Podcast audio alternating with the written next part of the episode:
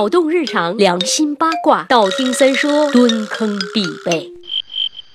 十万个为什么，天涯旧恨，独自凄凉人不问。欲见回肠，断尽香炉小篆香。待鹅长脸，任是春风吹不展。困衣危楼，过尽飞鸿自自愁。哎呀妈呀，好惆怅啊！正所谓春生夏长，秋收冬藏，一到了冬天，感觉整个人都不好了。那么为什么？为什么有的人一到冬天就会不由自主的抑郁呢？难道只是因为冷吗？然而并不是，这是一种病啊！科学的讲叫做季节性情绪失调，而这种周周期性的忧郁最常发生在中高纬度地区，往往这些地方在自然界中最冷的季节都是昼短夜长的。其实这种病最早在一九八四年被提出，人们每逢冬季都忧郁的情绪大多是通过诗歌和散文来表现。我想大家最熟悉的就是柔情蜜意小王子雪莱的经典名句：“冬天来了，春天还会远吗？”足以见得冬天给人类灵魂带来的震颤的寒冷。此外，除了精神上和情绪上的感受，冬天在人类的生理上也构成了或轻或重的影响，比如嗜睡、社交退缩、睡不醒、体重增加等等等等。在再比如。每到冬天，我他妈就大姨妈不正常，哎呀，好心碎。那么为什么会这样？说到底还是跟冬天的特性有关。因为昼短夜长，所以光照时间急剧下降。虽然人类跟其他动植物不一样，即便没有阳光照射，也是长时间的活动在人造灯光之下，但毕竟灯泡无法取代太阳。于是人们通过对阳光光照的细微感知，而不断的出现情绪上的起伏变化。好消息是，这种季节性情绪失调并不需要特殊的处理，所有的症状会伴随着季节的交替而慢慢缓解。比如在春夏季慢慢的减弱智。消失。坏消息是，这种情绪又会在秋天的时候开始复燃，周而复始。呃，好吧，其实就是这样。冬天就是一个无情无义的小婊砸，就让我们追随舒适温暖的本能，尽情的窝在家里看看电视剧，吃吃垃圾食品，长长膘吧。行啦，我去看韩剧啦。哎呀，